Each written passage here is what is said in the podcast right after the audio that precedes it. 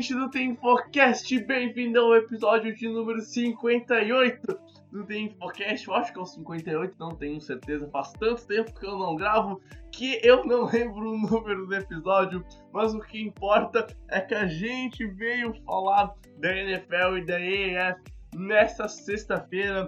Nesse final de mês de março, dia 29, estamos às 10h30 da manhã eu e, claro, meu xará Pedro Matsunaga. E aí, Japa, tudo tranquilo? Fala aí, Brex, fala aí, ouvinte. Tamo bem, né? A gente sabe que a gente teve alguns problemas aí nesse, nessas últimas semanas. Eu peço desculpas ao ouvinte aí que ficou sem podcast no, no, nas últimas semanas. Isso vai se normalizar agora, eu espero. Vai acabar se normalizando com o tempo também. O Brex teve alguns problemas pessoais, eu também, então é, é isso. Desculpa aí, galera, mas estamos de volta.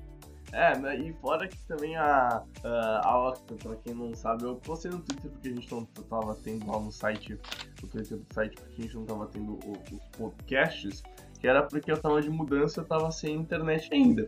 Então, a princípio, talvez eu já tenha net pra semana que vem. E aí os podcasts vão voltar naquela maneira normal, dois por semana, enquanto aí tá continuando, afinal a, a Liga tá chegando ao falta se eu não me engano, a Week 8, falta 5 semanas para acabar a, a EF a gente descobrir quem é o primeiro campeão. Mas a gente vai normalizando podcasts e tal. Mas enquanto isso, o site continuou com alguns textos, algumas matérias.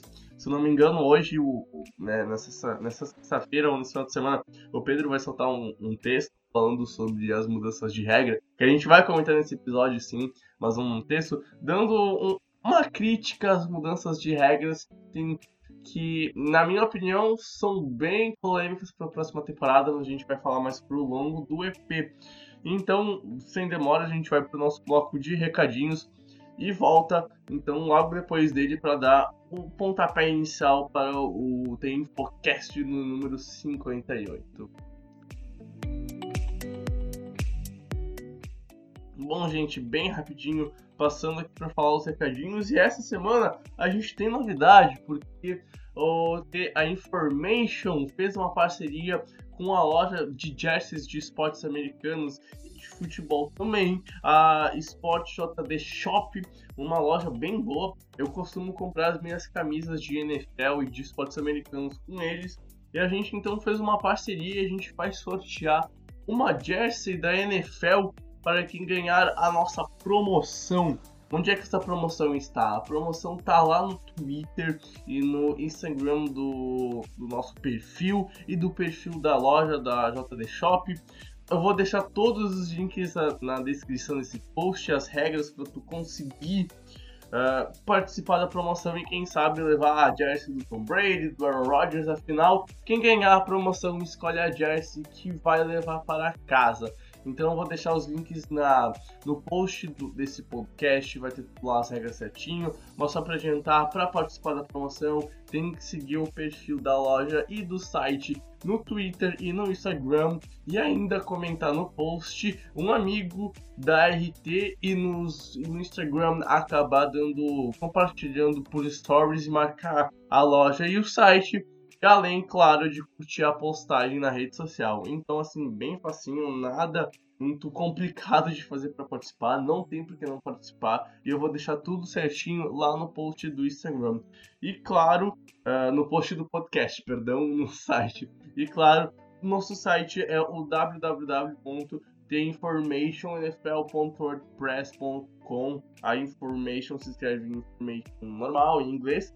E nós estamos no Facebook, então com o The Information NFL, no Twitter com o arroba a Information NFL, no Instagram tem Information NFL e lá no YouTube, onde a gente também solta os podcasts, tem Information NFL. Lembrando que é só procurar nos buscadores dessas redes sociais. Tem Information NFL, Information NFL, que tu acha sem grande dificuldade, é, não tem mistério para não achar a gente. E lembrando, claro, os links das nossas redes sociais vão estar lá no post do podcast, lá no nosso site.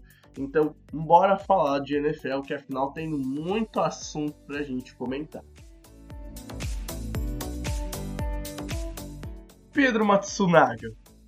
A gente chega em 2019, então, cara, com o final de uma era para o New England Patriots, ou o começo do final de uma era.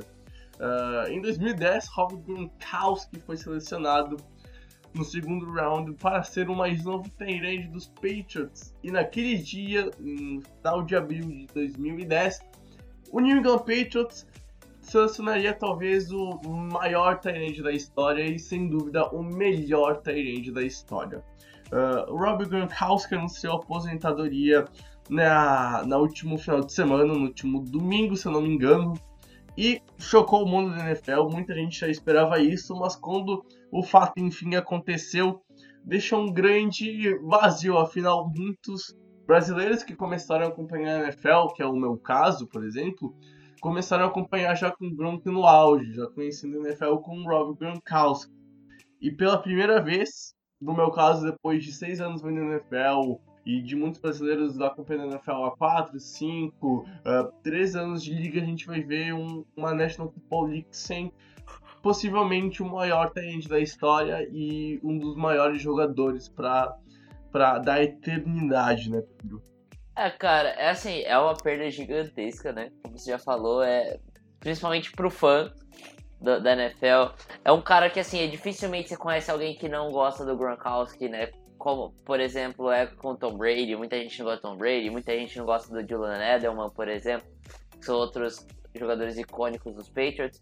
Mas o Gronkowski é um cara que, assim, é, ele, ele, ele transborda alegria, né? A gente vê, eu acho que, assim, um, algo que, assim, os Patriots não vão conseguir repor o talento dele. Como você falou, é discutivelmente o maior Tyrant da história, com certeza é o melhor. Ele é, ele é fantástico tanto bloqueando como recebendo passes. É, eu acho que poucas vezes na, na história da liga se viu um jogador tão dominante em skill positions como ele. Eu acho, para mim, é o jogador mais dominante em skill position da história, mais dominante que o Jerry Rice, por exemplo, mais dominante que qualquer outro jogador. Que era impossível, praticamente impossível para ele. Eu acho que é impossível para ele no auge, assim, não tinha como. Você colocava até cobertura dupla, eu já vi ele recebendo passe em cobertura tripla, então, assim, é, ele era um cara impressionante, mas, assim, não vai conseguir repor isso, mas consegue diminuir.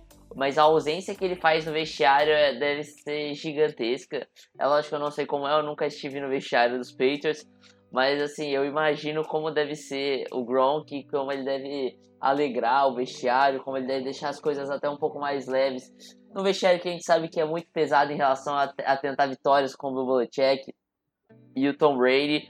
Então, é, são vários fatores que fazem a perda do Gronk ser mais sentida, né? É, e, e como tu falou, né, Pedro? É, o Gronkowski provavelmente tenha sido o jogador mais uh, dominante num, numa, numa análise de criar mismatchups para defesa.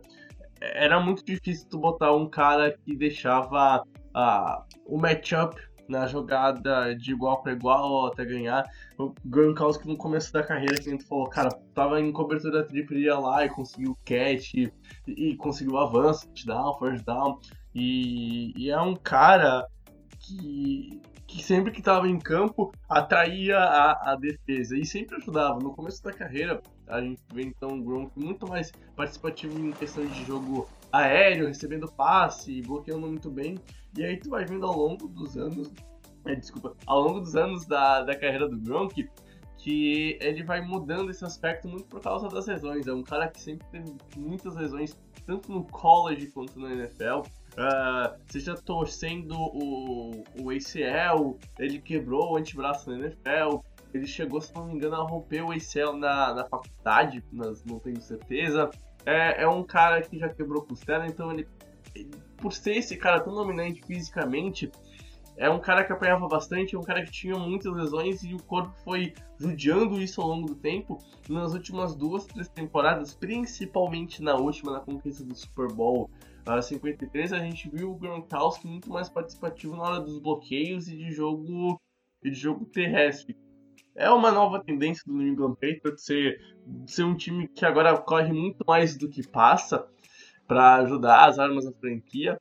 Mas é um, um que foi muito dominante ainda esse ano em questão de bloqueio. Só ver o que ele fez no Super Bowl uh, ah, 53, quando ele conseguiu anular o, o Donald no, nos matchups que ele tinha que enfrentar ele. Cara, quantos Tyrants tu disse que conseguiriam anular o Aaron Donald de um jogo? Sabe? Então, o Gronkowski é um cara que vai deixar uma falta gigantesca no vestiário. É, é, é, é incrível a felicidade que o Gronk tinha. Era um cara sempre de muito astral uh, lá pra cima. Um cara que adorava uh, aproveitar a vida. Só, só ver os vídeos que ele tem em festas ou até nas paradas de Super Bowl quando os Patriots foram campeões. É, é um cara que estava sempre feliz com a vida. E além disso, além de deixar esse carinho no torcedor, de ser uma marca da franquia, é um cara que põe o nome na história dos Patriots. Com certeza ele vai ser um All Game First Ballot quando ele conseguir concorrer lá em 2023, se não me engano, vai ser 19, 20, 21, 22, 23, isso aí. Uh, ele vai deixar uma marca de 79 TDs pelos Patriots, 7.861 jardas e, e, um, e mais um caralho de recordes pelos Patriots e alguns recordes pela NFL. Então, assim, é, é um cara que, além de deixar um muito uh, histórico para a liga dos Patriots, deixa recordes e deixa principalmente a presença, porque uh, quando tu pensa em Gronk, tu não pensa somente nos recordes que ele fazia dentro de campo, e sim na, na pessoa que ele é, no atleta que ele é, na, na, no jeito de ser do, do Gronkowski que era tão importante para a liga, e agora se vai e vamos ver o que os Patriots vão fazer via draft, porque afinal a gente tem possíveis terceirenses que são talentos de primeira rodada, né, Pedro? E que os Patriots podem acabar selecionando, né? É, uh, antes de falar um pouco do draft, é, é, só citar essa parada que você falou, né? Ele, ele sempre foi injury prone, né? Que é, o, é um jogador que corria muito risco de lesões. Desde quando ele foi draftado, ele caiu no draft por isso. Ele perdeu a última temporada dele no college por uma lesão nas costas, se eu não me engano. E que ele, repi ele teve repetidamente lesões nas costas durante a carreira da NFL dele. E, e assim, ele teve uma temporada na carreira toda de 16 jogos, né? Tipo, que como, como starter, eu acho que ele jogou 16 jogos duas vezes na carreira, no, na temporada de rookie, na segunda temporada dele pela NFL. E a única temporada que ele jogou 16 jogos completamente, é, encaixado no esquema, tudo que foi a segunda temporada dele na, NFL, né, pelos Patriots. Ele teve os recordes da carreira dele de recepções, de jardas, e ele teve o recorde de mais TDs na, na, na temporada por um Tyrande, liderando a liga em TDs, né, que é um absurdo, que foram 17 TDs que ele recebeu em 2011. Então, a gente vê que, cara, é, a gente fala que hoje o, o Gronk é o discutivelmente maior, é o melhor Tyrande da história, isso ele se lesionando tanto quanto ele se lesionou. Imagina saudável, né? Saudável eu acho que não, não existiria discussão. A gente simplesmente ia falar, ah, é o Gronk e pronto. Eu acho que ele atingiria o patamar, assim, mais ou menos que o Jerry Rice conseguiu, por exemplo, pelos wide receivers. E, e, e, é isso, cara. É, fica aí na, na, imaginação, né? O que seria o Gronk saudável. Em relação ao draft, né? Tem três. Assim. É lógico que a gente já viu, pô, por exemplo, o Antonio Brown saindo lá embaixo, o Tom Brady saindo lá embaixo, vários caras saindo lá embaixo.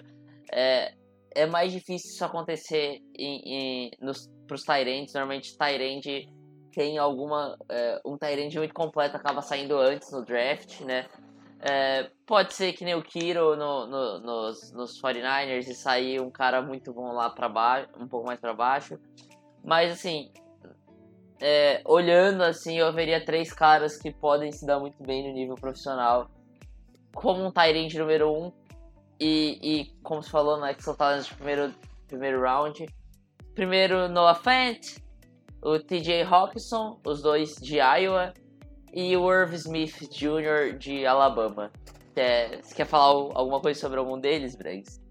Cara, eu acho que vai destacar que o Noah Fans, provavelmente ele vai ser no top 15, é um talento muito completo. É, sabe bloquear, sabe receber, tem uma boa envergadura, é alto, tem um bom físico, é, é um bom prospecto, né? E dificilmente a gente vai ver ele parando nos peitos, a não ser que os Patriots façam um trade-up para subir acabar ficando ele. Mas o bebê já não faz isso e já não vai fazer isso para Tyrande. Então é, eu acho bem complicadinho os Patriots pegarem no Fent. E aí, dos que sobram, Pedro, na minha opinião, o, o Smith e o, o nosso querido Tyrande de Iowa, o TJ Hawkinson, cara, um desses dois, na minha opinião, vai sair ainda na primeira rodada e um outro vai acabar sobrando para a segunda. E a questão é, se por acaso os Patriots fazerem um, um, um trade up para pegar o Fent, ou sei lá, tem uma, agora uma hipótese surgindo que os Patriots também podem trocar 32 pelo Josh Rosen, afinal, já buscando um, um QB para substituir o Brady daqui uns 2, 3 anos quando ele se aposentar. E, e aí, então, um desses QBs, um desses tenentes, perdão, sobraria para a segunda rodada quando os Patriots têm algumas escolhas, se não me engano, são duas escolhas de segunda rodada. Mas assim, eu não duvido de, por exemplo, no frente sair no top 15, o Hawks sair lá pelas pela escolha de 20 ou 25, que é bem plausível. E daí, então, o, os Patriots não trocando, selecionando o end que, que sobrar, seja o Foxton ou o Smith, na, na escolha de 32. Na minha opinião, os Patriots não vão subir para pegar algum tight Se, se um deles cair para os Patriots, eles devem pegar. E aí a, a questão é que como os Patriots vão trabalhar direito tight afinal, a gente viu nos últimos anos, cara, bastante dificuldade com as primeiras escolhas dos Patriots. Uh, o único que deu para que rendeu minimamente foi o Sonny Michel, que na, fez uma temporada regular mais ou menos, mas aí estourou nos playoffs. Foi possivelmente o MVP dos playoffs em 2019, foi o MVP do Super Bowl uh, ah, 53.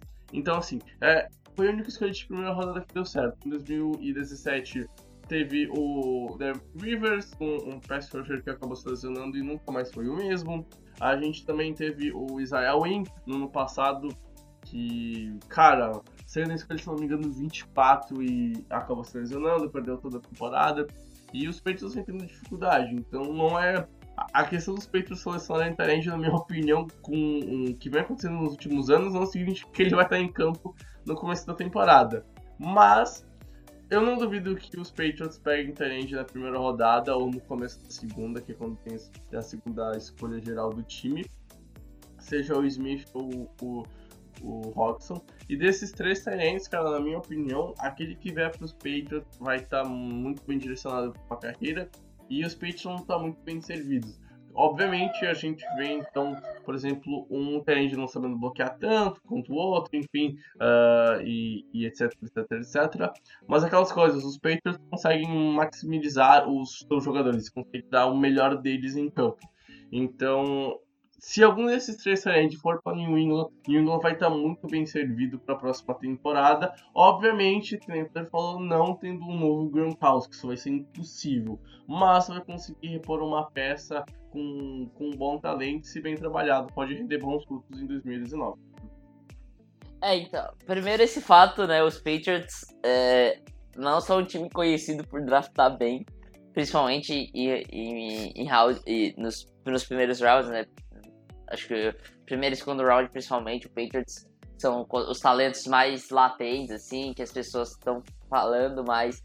Os Patriots não costumam draftar, fazer bronze draft em relação a isso. Acho que o último foi de 2012, talvez, que draftou Chandler Jones e Donta Hightower no, no primeiro round, né? Que foi, foi um baita de um draft, né? Esse. E que, esse possivelmente tem, tenha sido o melhor draft dos Patriots na, no século, cara. Provavelmente Sim. tenha sido. É, nas primeiros jogos, com certeza, porque, cara, draftar o Chandler Jones e o Don't Hightower, os dois é, abaixo do top 20 é uma belo trabalho, né? Sim.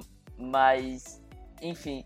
E, e falando sobre o, o, os prospectos, é, cara, esse draft, eu, eu não sei se a gente já falou isso aqui, mas a gente já conversou isso é, em off, né? Com certeza. Esse draft é um draft muito maluco. A gente não sabe o que pode acontecer e cada decisão vai afetar diretamente em toda a liga. Então, cara, é assim, é quase impossível no frente baixar do top 20. Mas não duvido que isso possa acontecer. Eu acho quase impossível que isso aconteça, mas eu não duvido, porque esse draft está muito maluco. Só que se o Noah frente baixa do top 20, aí a possibilidade dos dois outros Tyrants sobrar os Patriots, o TJ Hawkinson e o, e o Irv Smith é grande. E aí eu não sei quem que o Patriots draftaria. Eu acho que se sobrasse os três, os três Tyrants os Patriots, o os Patriots não draftariam o, o Noah Fent. Por um motivo. O Noah Fent, pra mim, assim, ele é, como recebedor, ele é fantástico. Ele me lembra muito alguns dos grandes, por exemplo, Antonio Gates. Mas ele tem um problema com bloqueios, como o Brex, o Brex falou. Cada um tem algum, algum problema. O TJ Roxon é um cara que tem problemas em rota, rotas verticais, por exemplo. É, ele tem problemas em bloquear no segundo nível, mas é um ótimo bloqueador, com certeza é o melhor Tyrande bloqueando dessa classe. Uh, uh, o Irv Smith ainda falta, faltou mostrar um pouco mais no college. A gente sabe que Alabama tem esse problema né, com Tyrands os Tyrants não, não aparecem tanto. A gente vê o talento, mas falta os números. E o Irv Smith é um, é um desses caras. E o Noah Fant é questão de bloqueio. Ele não é um bloqueador ruim, vamos deixar claro isso. Ele não é o Evan Ingram, por exemplo, que não sabe bloquear, que é um receiver grande e não um Tyrant de verdade. Mas ele não é um grande bloqueador, um, um bloqueador foda. Ele tem problema em, em bloqueios. Ele tem alguns problemas em ser um pouco mais constante, é, não recebe. Não, não, que ele não recebe, a gente tem as mãos mais confiáveis do mundo, mas tudo bem. Mas assim, correndo rotas é com certeza o melhor. Para mim é o melhor talento desse draft em questão de Tyrande, mas não se encaixa com o que os Patriots pensam em relação ao Tyrande para mim. Para mim o TJ Hawkinson e o Irv Smith são, cara que bloque... são caras que bloqueiam melhor que ele, se encaixam muito mais no, no padrão Patriots, no que o Bill Belichick quer. Então, é, sobrando os dois, é, e é isso, né, Pedro? É, é, essa questão de bloqueios está sendo muito mais importante porque a gente nos últimos anos o, o Allen saiu só para bloquear praticamente, se não me engano, em toda a passagem dele dos Patriots ele teve três passes recebidos e um touchdown, então, tipo, muita pouca coisa. E o Gronkowski nos últimos dois anos também foi um cara que bloqueou muito mais do que recebeu, principalmente na última temporada. E, e a questão de ter agora o Sonny Michel e o que corre muito bem, e é provavelmente agora a principal arma dos Patriots no ataque, é, passa a ideia da franquia ser uma franquia que vai correr muito mais do que vai passar. Era uma tendência que cresceu no ano passado, que os Patriots viraram um time que corre muito mais com a bola, que viram um estilo de futebol americano old school que vai contra essa tendência de passe. E aí um Tyrant pros Patriots, cara, tem que saber bloquear. E aí eu concordo com a tua opinião. É, então, e, e, outro, fato, outro fator, né, que a gente viu que o Trent Brown saiu dos Patriots nessa, nessa free agents, provavelmente o novo left, left guard, já, left tackle dos Patriots vai ser o Isaiah Wynn. E, caramba, é um rookie ainda na prática, né, ele, como o Branco falou, ele se lesionou, nem jogou na temporada passada. E a gente viu, por exemplo, contra times que tem o pass rush muito forte, os Patriots alinhando em, em informações tight, né? Com, deixando o Tyrande muito, muito próximo da linha para ajudar a bloquear e sair na rota, ou às vezes só bloquear. E, e eu, não, eu não vejo o Patriots abdicando disso hoje. Então não faria sentido você pegar um cara que não bloqueia tão bem. Então, assim, para mim a, a, escolha dos Patriots vai, se, se eles pegarem alguém em primeiro round, vai ser entre TJ Hawkinson e, e Irv Smith. E, cara, é, se fosse para apostar no nome, eu acho que possivelmente os dois podem cair. Apesar do TJ Hawkinson e muitos e muitos é, mock de, de vários analistas de draft uh, americanos, ele entra como melhor tight e eu entendo muito bem. Mas falta um pouco algumas coisas. Eu acho que o Noah Fent vai acabar saindo primeiro por tendências da liga. Apesar de eu gostar muito do Hawkinson, para mim é o maior teto da classe em relação a Tyrande, mas ele só teve uma temporada jogando, né, que foi essa última, tudo tem alguns asteriscos no Hawkinson, mas se fosse para apostar, eu apostaria que, o, que os Patriots dra vão draftar o, o Irv Smith por, por uma questão muito clara de que ele, primeiro que ele é de Alabama, então ele já tem um pouco daquele DNA vencedor que os Patriots sempre procuram em jogadores. É, ele parece ser um cara que trabalha muito. É algo que os Patriots é, gostam muito em jogadores também. E, e assim, ele é um cara que aparentemente está mais acostumado ao nível de jogo um pouco mais alto, diferente do Hawkinson. Então por isso eu apostaria que o Patriots vão de Irv Smith se eles forem draftar um Tyrant no primeiro round. Sem falar que tem que citar que o Bill Belichick tava bem alegre do Pro Day de Alabama, tava lá com camisa é, de então... Alabama, todo felizão, então, olha, não queria falar nada, né, das bike, né. Uh, bom, Pedro, tem alguma coisa mais a ressaltar ou a gente pode passar para a próxima pauta? Acho que a gente já pode ir para a próxima pauta. Bom, então, na última. Foi quinta. Na última quarta-feira, acho que foi. Uh, tivemos mudanças na nossa querida National Football League. Foram alteradas seis regras, eh, perdão, sete regras. Uh, e uma delas bem polêmicas, mas nós vamos deixar essa última regra bem polêmica para o final. E vamos começar falando de, das mudanças mais previsíveis que a liga poderia ter feito. Que a primeira mudança de regra, Pedro, foi tornar permanente a, aquela regra do kickoff. Que chutava, touchback e linha de 25 jardas. Agora ela entra oficialmente no livro de regras do NFL como uma regra mesmo e deixa de ser sai do período de teste. Uh, também tem uma simplificação da escrita no livro de regras, situação de, de gol errado, algo mais para fora do campo, mais para fora na questão de, de campo. Então, tipo, é uma coisa que não vai mudar muito no jogo. Uh, as faltas pessoais de Sportman-like conduct serão cobradas no point after touchdown, o extra point, ou na conversão de dois pontos. Ou seja, tem lá uma falta de 15 jardas, essa falta de 15 jardas não vai ser cobrada no kickoff, vai ser cobrada então no extra point, que seja de 3 jardas, vai passar para 48. Acho que é isso, 48 jardas. E se for uma, for uma conversão de dois pontos, vai virar uma conversão de 17 jardas para dois pontos. E tem essa mudança. Uh, os delegados dos jogos então poderão expulsar os outros ou jogadores por faltas flagrantes.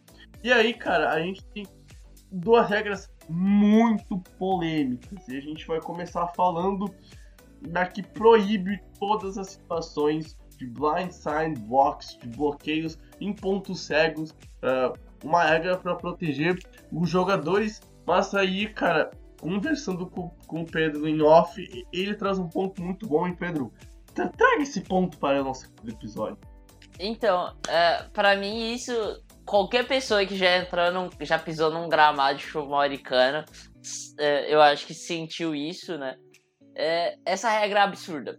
Ponto. É, eu, eu entendo querer proteger os jogadores, a gente sabe que a liga tá muito preocupada com isso.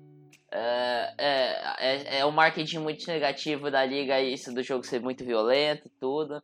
E a gente concorda, a gente concorda que tem vários problemas da liga em relação a isso, tudo. É, a gente, é, é, todo mundo concorda, eu acho que tem que ser um jogo mais seguro para os jogadores. Só que, cara, essa regra é muito absurda, não faz muito sentido, porque é impossível, é, é impossível não, vai acontecer, mas assim, é muito difícil você proibir isso, é muito errado, porque, prime primeiro, assim, você vai eliminar jogadas de corridas explosivas. Porque você praticamente é, é, elimina blocks depois do segundo nível da defesa. Então, ali depois que, que, o, que o running back passou a linha de linebackers, vai ser praticamente impossível bloquear jogadores secundários.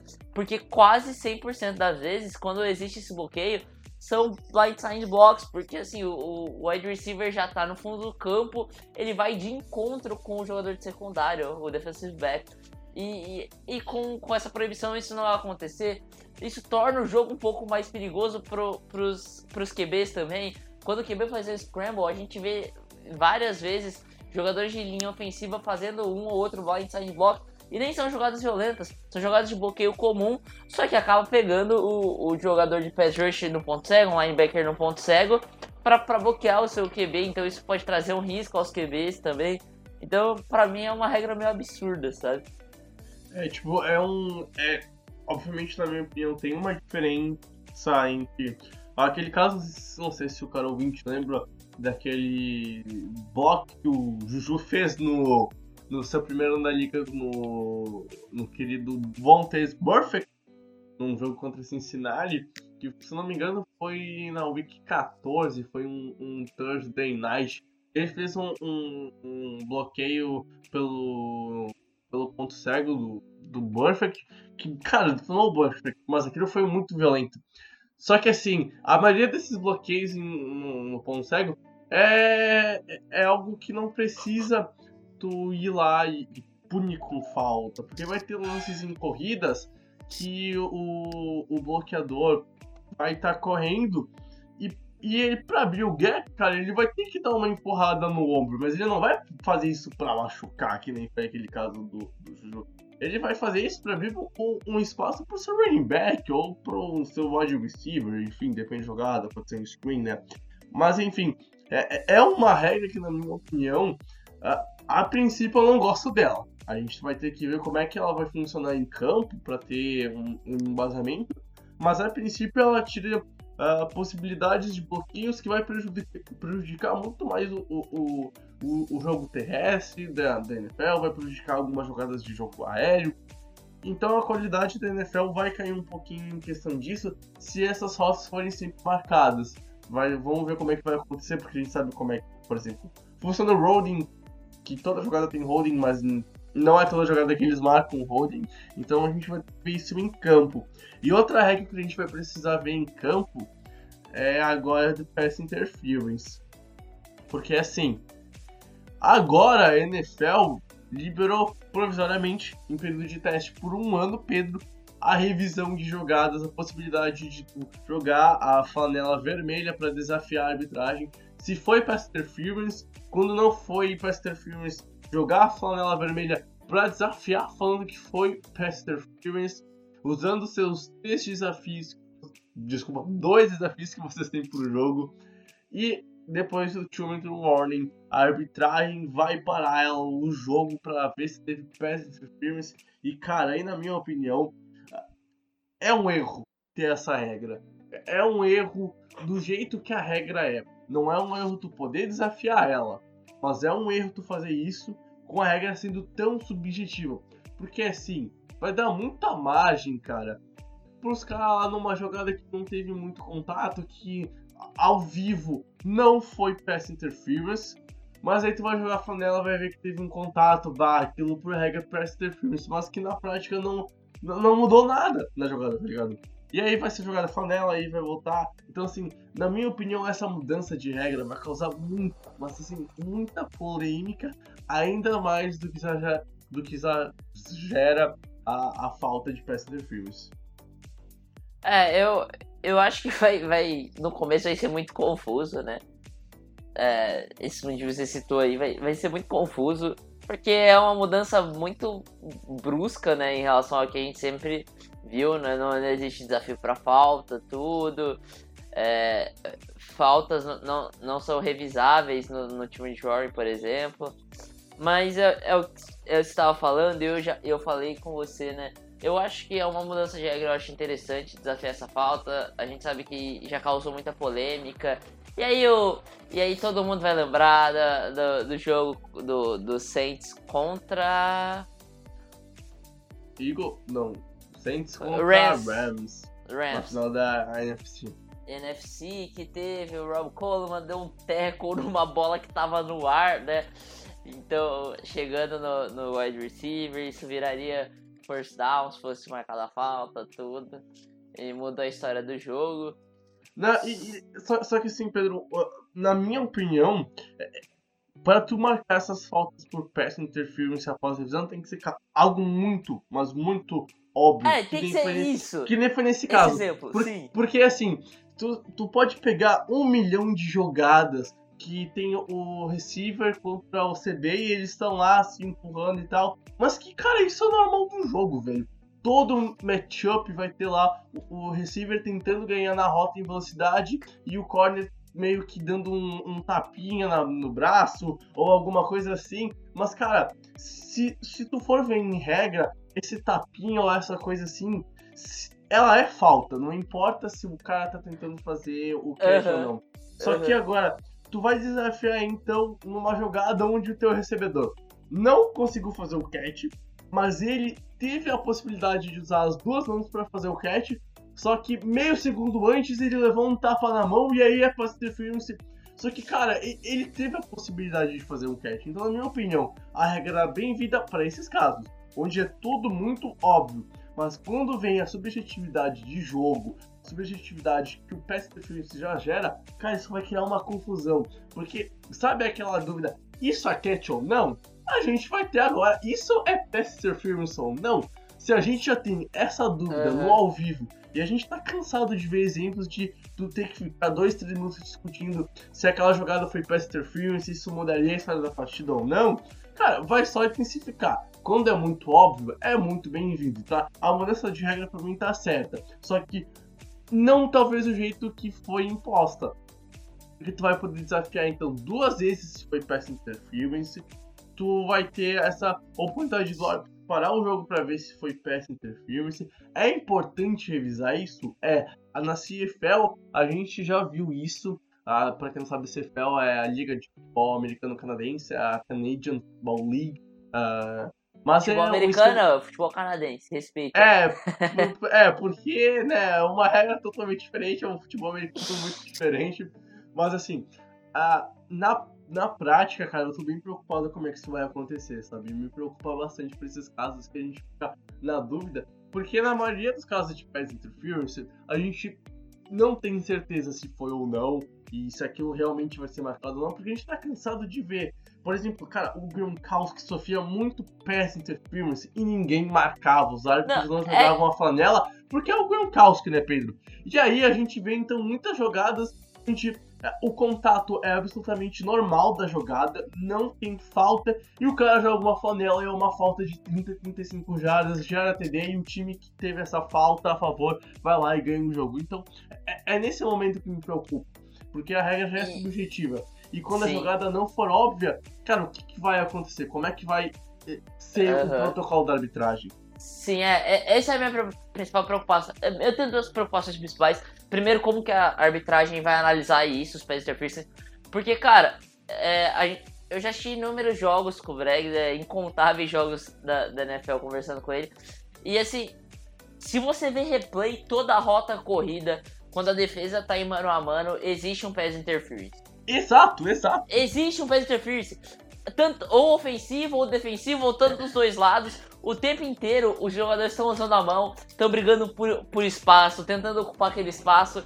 E assim, qual que vai ser a, a, a opinião da, da, arbitragem em relação a isso? Uh, existe muito, os dois jogadores estão olhando para a bola, os dois estão com o braço disputando espaço ali, um empurrando o outro. Isso é pass interference? É, de qual lado? Então isso é algo preocupante e outra coisa que é preocupante para mim é a questão de todo o pass interference ser, ser revisável no, no Ultimate Warrior se a arbitragem achar necessário. Cara, isso é um tiro no pé, entendeu? Não tinha necessidade nenhuma disso. Eu acho que os times já ficariam extremamente satisfeitos com, com a questão de, de do pass interference ser desafiável. E não tem é. necessidade, você vai causar umas polêmicas absurdas. Não, porque. porque é... Ah, tal pass interference é revisável. Ah, tal não é. E, e como que você vai exato, fazer? Exato. Entendeu? É, é, vai revisar todo, toda, todo snap que for algum passe, você vai revisar isso. Não sei, cara, é, é um tiro no pé gigante da NFL, que a NFL deu em relação a isso. É, é, tipo, eu acho que a, a, iniciativa de tu querer mudar o pass interference é muito boa, cara. Tem que fazer isso. Só que é normal quando tu faz uma mudança tão drástica na NFL ter tanta polêmica que vai ter. Mas eu acho que eles poderiam ter amenizado, principalmente nessa questão que tu levantou, né, Pedro? De ser two minute warning. Porque, cara, se aquela falta foi revisada, esse lance foi revisado, por que isso não vai ser? Então, assim, cara, e vamos combinar que também a NFL faz uma vista muito grossa em questão de e ofensivo. Porque a gente vê muita jogada que tem pay ofensivo e as zebras vão marco. E o pay ofensivo também vai ser desafiado, assim como o pay defensivo. Então, assim, a gente vai ter praticamente uma falta sendo revisada para os dois lados da bola, gerando muita polêmica, mas muita polêmica. E assim, eu posso estar extremamente errado, talvez na prática isso dê muito certo. Mas na minha opinião, do jeito que a NFL veio mudando, mudou essa regra para esse primeiro ano, para período de testes, é, ela não, é, não vai ser tão eficaz. Ela vai gerar, para mim, muito mais polêmica, porque quando o lance é subjetivo, cara, foi ou não foi? Marca ou não marca? Tá ligado? Porque, cara, a gente já tá cansado, como o Pedro falou, ter um, um receiver e um, e um corner disputando a bola, os dois olhando pra bola e vai lá e marca para interference. E a gente já viu lances onde o, o corner não tá olhando pra bola, ele interfere no, no pass, no, no, na rota do recebedor e na jogada flanela. Então, assim, a gente vai ter lances e lances polêmicos que vão gerar muito mais polêmicas. Assim, a reclamação dentro de campo vai ser extremamente grande, porque a arbitragem da NFL ela já vem perdendo o controle do, do jogo ao longo dos últimos dois, três anos e ela não é uma arbitragem tão boa nos esportes americanos. Ela, obviamente, não é tão ruim quanto da NBA, porque a NBA, meu Deus do céu, é uma várzea, tá louco. Mas a, a, a da NFL, desde aquela polêmica do, do catch do Dez Bryant, ela, ela meio que vem diminuindo e vem criando um, muito problema para ela mesma. E na minha opinião, o jeito que essa regra foi feita, da, de tu poder revisar ou não, é, ela queria muito mais polêmica. Seria muito mais útil, por exemplo, tu ter somente lá um desafio por jogo para Fast Interference. Só que agora, com, esse do, com a regra atual, é, para quem não sabe como é que funciona o desafio, tu tem dois desafios. E para tu pedir um desafio, tu tem que ter pelo menos um pedido de tempo. Se tu pedir o desafio e tu errar, tu perde o teu tempo. Mas se tu pedir o teu desafio e tu ganhar, tu não perde o teu timeout, tu não perde o pedido de desafio. Então, se tu ganhar o teu desafio, tu vai continuar com ele, tu vai poder pedir mais uma vez. Então, assim, cara, é, é muita polêmica. Para mim, a regra devia ter feito simplesmente assim: tu tem um pedido de desafio por jogo de Pass Interference. Nos dois minutos uh, depois de 2 Minute isso não é revisável, assim como tu não pode jogar flanela depois de 2 Minute tu não pode revisar essa falta, porque, como o Pedro falou, praticamente toda falta vai, ter, vai ser passivo de revisão ou não, para Pass Interference ou não. Então, assim, é, é muita polêmica que a NFL vai até e, é, cara, é aquilo. A gente vai ter que ver como essas regras vão ser em campo, se ela vai dar certo ou não. Mas que ela já vai gerar muita polêmica antes de começar os jogos, cara, eu não tenho a menor dúvida, Pedro. A menor dúvida disso. Não, uh... é, cara, é tiro no pé. A NFL gosta disso. E, e é isso. Você citou o, o exemplo do Death Right, é exatamente isso. A liga, é, cara, a liga toma algumas decisões muito impulsivamente, né? Não pensa nas consequências. Causou uma polêmica, eles querem resolver logo e é a mesma coisa. Foi a, a recepção do Des Bright que já começou a mudar essa porra, deu polêmica, começaram a mudar isso aí da, do que, que era cat, do que não era. Aí, aí aconteceu aquela parada dos Steelers que eu não lembro quem foi o, o, o Tyrant que recebeu. O Jesse James. Foi o Jesse James? Então, o Jesse James. Sim. E aí, quando aconteceu essa polêmica com o Jesse James, eles falaram, não, vamos mudar tudo. E mudaram. E aí acontece a mesma coisa. Já tem essa polêmica há muito tempo do Pass Interference, nada acontecia. Aí aconteceu isso numa final de, de NFC. Eles falaram, vamos mudar então. É, é dessa, é, gente de uma forma impulsiva, sem sentido, assim, pra mim. É, cara, é aquilo. A gente vai ter que esperar chegar setembro para ver como é que é e a gente só vai poder falar se a regra deu certo ou não quando acabar a temporada, quando passar o Super Bowl 54 e a gente vai poder sentar e analisar e ver se deu certo ou não. Mas na minha opinião, ela já começa meio dando um pouquinho errado, sabe? Uh, polêmica, polêmica. Opiniões muito polêmicas, podcast polêmico. uh, bom, Pedro, uh, vamos falar um pouquinho da EAF também, então? Pode ser? Pode ser, falar um rapidinho aqui da EF. Vamos, vamos lá então, a gente tá com 43 minutos, mais uns 10 minutinhos de podcast, provavelmente. Falando de EF, afinal a, a Alliance of American Football vai pra sua semana 8, faltando então a semana 8, a semana 9 e a semana 10 pra gente conhecer quem vai para os playoffs. E nessa rodada a gente tem então no sábado o Orlando Apollo jogando contra o Memphis Express, no sábado também a gente tem o Fleet enfrentando o Salt Lake Stallions. E no domingo a gente tem o Atlanta Legends enfrentando o Iron e o Hotshot enfrentando o Commanders. Então, Pedro, a gente vai dar uma breve uh, preview do que vai ser dos jogos que a gente acha que vai acontecer, começando com o Apollo Express, jogo no sábado às 3 horas da tarde. Cara, na minha opinião, eu acho muito difícil que o Memphis faça alguma coisa, afinal, tudo que a gente já conhece mesmo com o QB novo, mesmo com o John Football lá pedindo seu dinheiro. Então, assim, cara, eu acho que o Apollo não vai ter muita dificuldade, vai fazer 7-1, seja passando a bola, seja correndo com a bola. Afinal, é um time que é muito melhor que o Express em todos os aspectos ofensivos e defensivos. É, e, e além dessa vantagem que o, que o tem, tem uma característica da time que privilegia o Apollos a ganhar esse jogo muito fácil. Primeiro, o Memphis é um time que pega no tranco. todo jogo a gente vê o Memphis pegando no tranco. Começa muito mal e aí pega no tranco, sempre. É, e o Apollos tem a característica de matar os jogos no começo do jogo, né? A gente já viu o Apollos pontuando muito no primeiro tempo, por exemplo. Então, só você ver isso, você já vai falar, o Apollos vai matar o jogo no começo. E, e, é isso. E não vai ter tempo de ação pro Memphis. E, cara, o Apollos é muito superior, então não tem muito o que falar aqui. É, então o segundo jogo do sábado, San Diego Fleet e Salt Lake Stallions, é um jogo que vai a, a acontecer às 9 da noite. Cara, na minha opinião, é um jogo difícil de se prever. A gente viu uma queda do San Diego Fleet nas últimas duas semanas em questão de produção, né, Pedro? Uh, e os Stallions tentando crescer, mas não conseguindo também. Uh, são franquias que ainda buscam briga por playoffs, principalmente o, o, o Fleet. É um jogo que o Fleet, se quer ir para pós-temporada, não pode perder. E os Stallions é um jogo de vida ou morte também, vai entrar com tudo para ganhar. E na minha opinião, cara, uh, eu acho que o Fleet vai levar esse jogo muito por conta do, do, do seu jogo terrestre afinal, os Stallions vem tendo um pouco de dificuldade para parar as coisas. Afinal, a maioria das franquias vem tendo essa dificuldade para parar as coisas, principalmente pelo miolo da, da linha. Uh, só que a, na hora que o jogo vai para o lado defensivo do Pitch e ofensivo dos Stallions, acho que a gente vai ter grande disparidade. Uh, a gente viu a defesa do Fit caindo um pouquinho de produção nas últimas semanas, mas mesmo assim uma defesa que pode render. E, e quando eu vi os jogos entre Stallions e Fleet, a gente viu como a defesa do Heat foi superior. E aí, na minha opinião, eu acho que, que, o, que o San Diego Heat vai conseguir vitória, vai ser uma vitória bem apertada.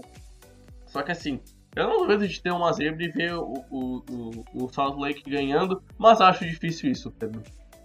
É, eu acho que esse tem dois jogos que para mim são interessantes essa rodada. Os dois são do, do Ash. E é, é, esse é um jogo bem interessante para se ver. A gente vai ver como o Fleet vai reagir depois de duas derrotas seguidas, né? É, uma pro Birmingham Iron, que foi decepcionante, né? E a outra pro, pro Hot Shots, que foi uma derrota bem dura, né? É, tomou uma porrada legal. Mas vamos ver como que o, o Fleet vai reagir. E o Salt Lake tem esse problema, né? É um time que, que vem tendo alguns bons jogos, mas não sabe fechar os jogos, né? Não, sabe, não consegue ganhar os jogos. É, é um time bem oscilante. Sim, e a gente vai ver um negócio que, assim, é o Fleet jogando fora de casa, né? O Fleet tem sérios problemas em jogar fora de casa. Vamos ver como vai ser jogando em Salt Lake. É. Passando então pro domingo, cara, Iron e Legends. Uh, um jogo que vai acontecer às 5 da tarde. Uh, acho difícil os Legends ganharem. É uma franquia que tem bastante problemas desde o começo dela na EE. Cara, calma aí, calma aí grava um áudio assim, acho difícil os Legends ganharem, põe toda semana, entendeu? então assim, cara, o Iron, na minha opinião, vai dominar o, o ataque. É um time que corre muito bem, o Trent Richards vem fazendo uma baita temporada. Possivelmente é o maior running back da EAF. Então, assim, é um time que corre muito bem e quando precisa pa passar, o Luiz Pérez vem jogando muito bem também. É um cara que surpreendeu no começo da EF e vem conseguindo manter um bom nível de atuação. Não duvide de ver o Luiz Pérez uh, tentando alguma coisa em algum camp da NFL ou em, ou em alguma coisa lá em outubro. É plausível de ver isso, mas enfim. Eu acho que o Iron vai dominar o lado ofensivo, vai dominar o lado defensivo, afinal o Atlanta tem muitas dificuldades passando a bola, correndo. É, é um time bem complicado, teve duas vitórias, mas assim, foi coisas, na minha opinião, esporádicas na temporada. E o Iron tem tudo para chegar a 5-3 e, cara, encaminhar muito bem a vaga para os playoffs. Se eu não me engano, né, nessa semana a gente pode ter o Leste decidindo a, a final. Se o Iron ganhar e o Apollo ganhar, o Atlanta Legends e o Memphis Express eles ficam fora da temporada já, não conseguem mais brigar para playoffs. Então, na minha opinião, o Iron vai ganhar esse jogo. É, eu concordo plenamente, é isso que eu falei. Pra mim, os Legends é difícil ganhar qualquer jogo na temporada. Qualquer jogo que eles ganharem é zebra. E talvez o melhor jogo da semana, o que seria o Sunday Night Football da EEF. Nas 9 da noite, o Arizona Hotshots vai receber o. Não, mentira. Vai ir a San Antonio jogar contra os Commanders. Num jogo que, cara, é a briga direta pela primeira posição na, no Oeste. O Arizona tá 4-3, o Commanders tá 5-2. Os Commanders são uma franquia que talvez seja a franquia que seja mais nivelada em questão entre ataque e defesa. É um time que ataca bem, com uma defesa muito forte. E a defesa dá oportunidades para os Commanders ganharem, que é algo que a gente pouco viu na EF até agora, afinal os ataques estão sendo muito dominantes acima da defesa. Tirando o San Diego Fleet, que a gente viu muitas vezes o ataque não rendendo e a defesa que faz o Fleet ganhar. E o, o San Antonio Commanders, cara, é uma franquia que defende muito bem e ataca muito bem. E aí é uma franquia muito regular na liga, é uma franquia que tem jogos bem estáveis, não oscila muito e vai pegar um Hot Shots que começou muito mal, vem numa crescente muito boa, conseguiu agora então passar o Fleet nas últimas semanas e virar o time da segunda posição da conferência que se ganhar, empata com o Santo Antônio Commanders e eles juntos vão brigar pela primeira seed na, na, na conferência Oeste. E, cara, é um jogo para mim muito, difícil de se prever. Afinal, a gente viu um ataque do Arizona crescendo muito nas últimas semanas, junto com uma defesa que melhorou o seu nível de jogo, pegando um time que, na minha opinião, já está consolidado no Oeste. E, cara, para mim esse jogo eu, eu não consigo prever um vencedor, mas eu consigo prever que esse jogo vai ser por menos de uma posse, eu acho que vai ser disputado até o final da, da partida. É, cara, assim, eu, eu, eu tô com muita vontade de falar que o Commanders vai ganhar esse jogo. Porque eu, te, eu acho sim que o Commanders vai ganhar. Só que eu não posso afirmar isso, apesar de toda a vontade que eu tô de afirmar isso. Porque a IF a gente sabe que, que é assim. É, o Arizona tem um problema grande de oscilação, né? Então toda semana a gente vê o, o, o, o Hot Shots oscilando muito. Então é, você vê o Hot Shots perdendo do, do, do Atlanta, por exemplo. É, aí você vê o Hot Shots ganhando do Apollos e do Fleet em jogos consecutivos. Então, cara, é, o Hot Shots é um time imprevisível, né? E o, Com o Commanders, muito pelo contrário, né? É um time muito mais constante. Eu acho que junto com o Orlando Apollos, são os dois times que conseguiram manter uma constância. Lógico que os, os níveis são diferentes, as características são diferentes, mas a gente vê dois times muito mais constantes do que o resto da liga, né? Em, no Commanders e no Apollos. Pro Apollos é muito bom, pro Commanders isso é mais ou menos. Ah, de vez em quando era bom elevar um pouco esse nível. Mas, é, em teoria, eu diria que assim, o Commander sai um pouco como favorito, ainda mais pelo jogo sendo em San Antonio. Mas, como você já disse, aí é um jogo que vai ser disputadíssimo, é, provavelmente decidido em uma posse. E, e vai ser um ótimo jogo para assistir, eu acho. É. Bom, Pedro, alguma coisa mais a, a passar a régua no podcast? Podemos ir para o finalzinho dele, acho o que, encerramento. Acho que fechamos como a gente poderia fazer. É, vamos lá então para encerramento. Pedro Matsunaga, voltamos então, conseguimos passar o que de melhor aconteceu na NFL fora dos gramados e, o que pode acontecer na AAF. Ficamos uma semana e meia sem podcast, mas fazer o que? É a vida. Uh, a vida pessoal, infelizmente, atrapalha um pouquinho no site ainda e, e, é tudo meio complicado. Mas novidades estão indo por aí. Então só vale lembrar de novo do sorteio que a gente está fazendo de uma jersey em parceria com a Sport JD Shop. Vale muito a pena conferir a loja dos caras. O material deles é muito legal, é muito bom. São uma loja de boa qualidade. As jerseys que eu tenho são muito boas. Então, assim, cara, vale a pena dar uma conferida. E Pedro, eu só tenho a agradecer por ter estado comigo nessa hora, nessa nesse manhã de sexta-feira para comentar um pouquinho da, da NFL e levar um pouquinho pro nosso querido ouvinte do que de melhor aconteceu nos últimos dias do mundo do futebol americano pelo planeta Terra. Então, cara, foi um prazer inenarrável ter estado contigo, foi um prazer inenarrável, cara ouvinte, de ter estado contigo. A gente se encontra semana que vem. Não sei se para um ou para dois EPs, afinal a gente depende de umas coisas que não estão a nosso controle.